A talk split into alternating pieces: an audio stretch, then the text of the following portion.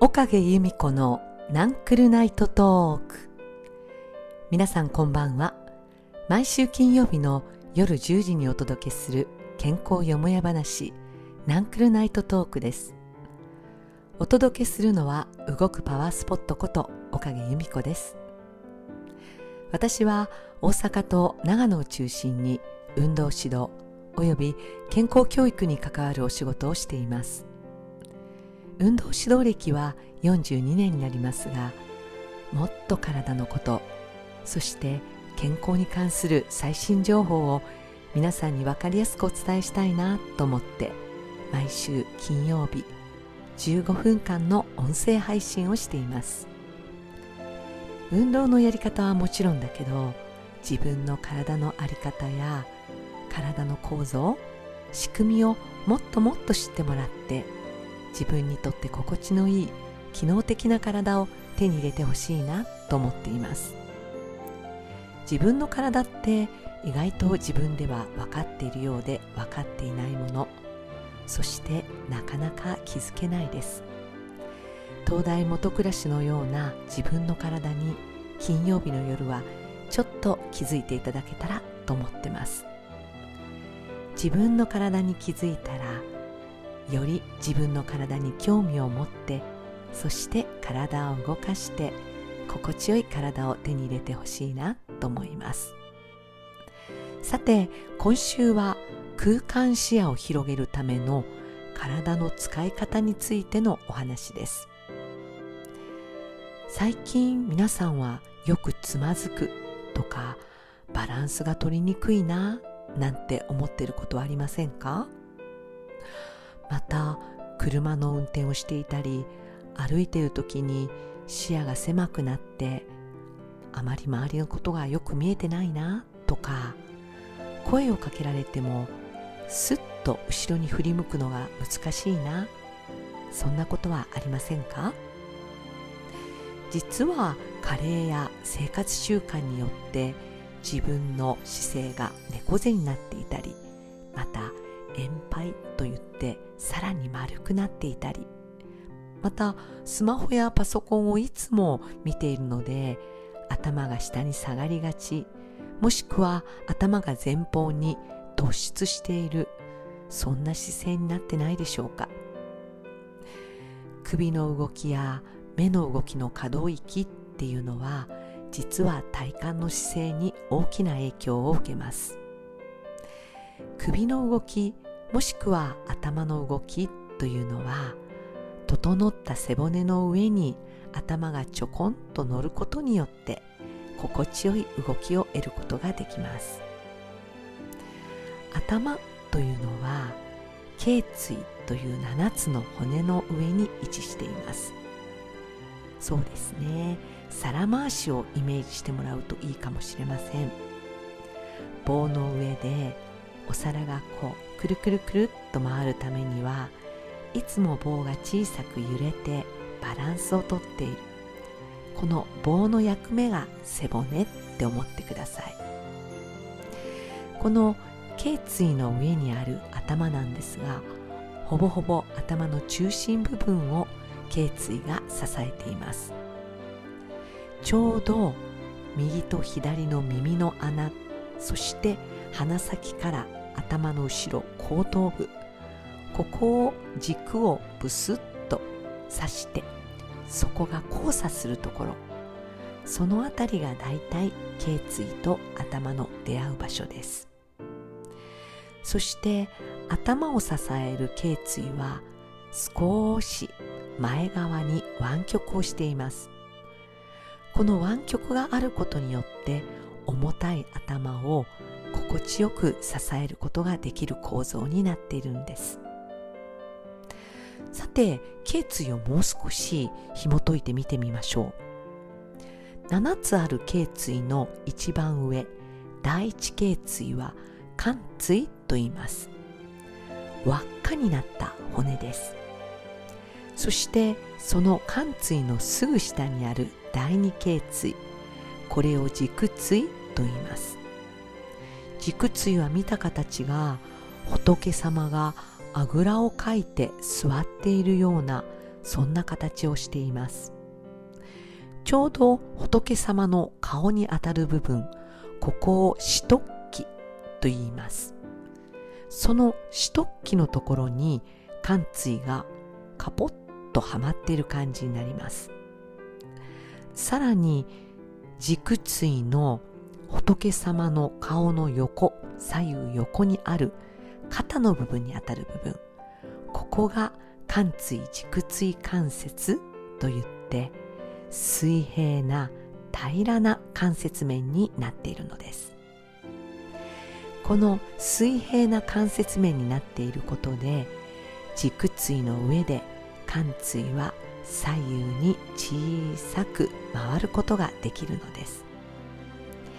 ちょうどまっすぐ前を向いて顔をいやいやと小さく振るような動きをするときにここの関節が動きます。この動きは頭が前方に突き出たりまた下がってしまうとうまく行えません。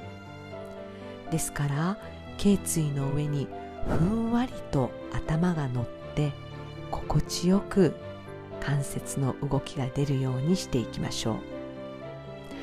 この関椎軸椎関節のところが滑らかにスムースに動くことで後ろに振り向いたりもしくは体のバランスっていうのが取りやすくなります。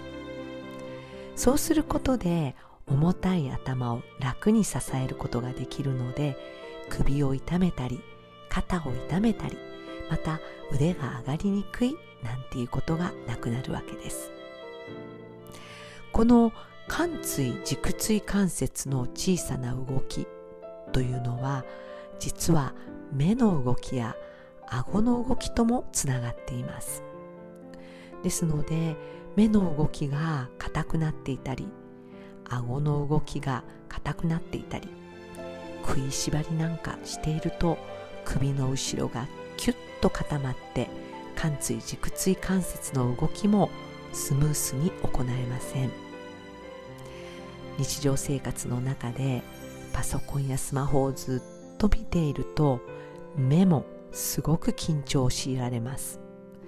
この目の緊張が首の緊張と連動してしまうわけです。ですので近くばかりを見るのではなく遠くを見ることによって目を動かす筋肉が緩んでストレッチされていきます。ですので時々スマホやパソコンから目を開けて遠くを見るようにしてみましょう。そうすると後ろの振り返りまたつまずきやバランスが取れないなんてことはなくなるはずです。この遠くを見て目や顎を緩めるっていうことなんですが実は脳の後頭部後頭葉に視覚野という目で見た映像がちょうど頭の後ろ側に映し出されるスクリーンのような場所があります。ですので遠くを見るっていうのはまるで頭の後ろから見るというようなイメージをするといいかもしれません。遠くに目線を向け頭の後ろから見るようにし眉間の間を広げ穏やかな表情をしてみましょう。すると空間視野が一気に広がり首や顔の緊張がどんどんなくなって意外とバランスが取りやすくなります。ヨガのポーズで木のポーズや片足でバランスを取るときにこういったことをちょっと意識してみるとどうでしょうか。また後ろをふっと振り向く時も遠くから見ていく。例えば右に振り向く時は左目で見ていく。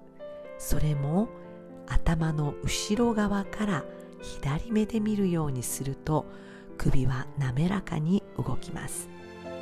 また逆に左を見るときは右目で頭の後ろから見ていくようにすると首の動きは滑らかになります。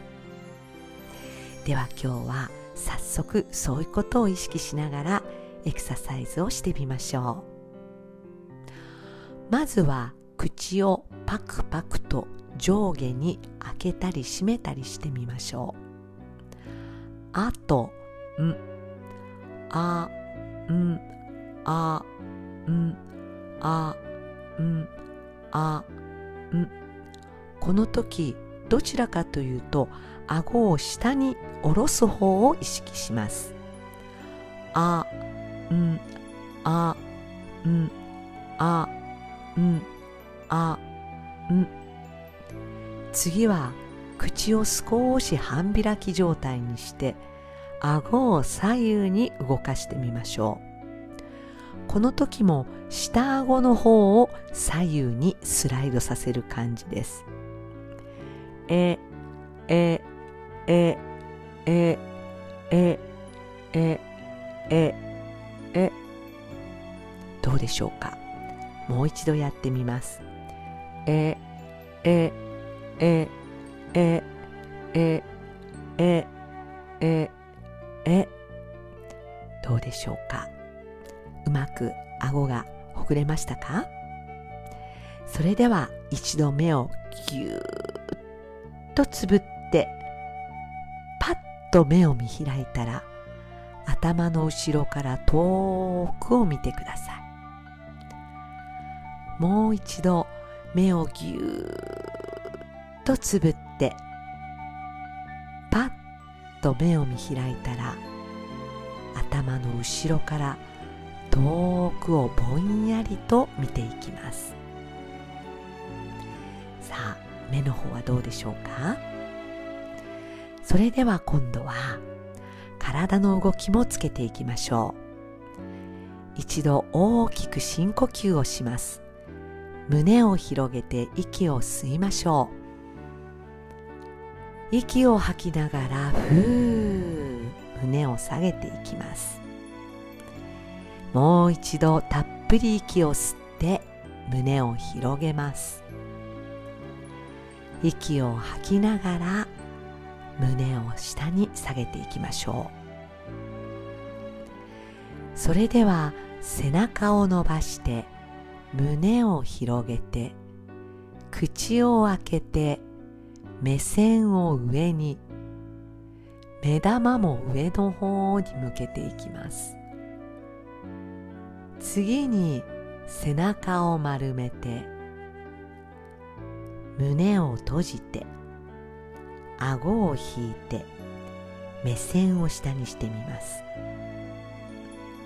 もう一度背中を伸ばして胸を広げて口を開けて目線を上に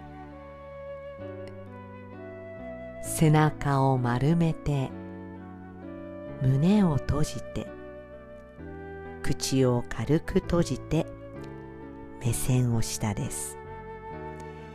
息を吸いながら背中を伸ばして胸を広げて口を開けて目線を上。息を吐きながら背中を丸めて胸を閉じて口を閉じて目線は下それではゆっくり体をまっすぐにしてみましょう。遠くをぼんやりと見ます。頭を右の方にひねっていきます。左目で後ろを見るように。さらに頭の後ろから見るようにしましょう。ゆっくりと頭を元に戻して今度は左を振り向きます。右目で見るようにして頭の後ろから遠くを見るように。ゆっくり戻しましょう。息を吸って吐きながら右に振り返ります。頭の後ろから左目で見ていきましょう。息を吸って正面に戻して吐きながら左に振り返って頭の後ろから右目で見ていきましょう。ゆっくりと戻します。どうでしたか？スムースに滑らかに首は動きましたか？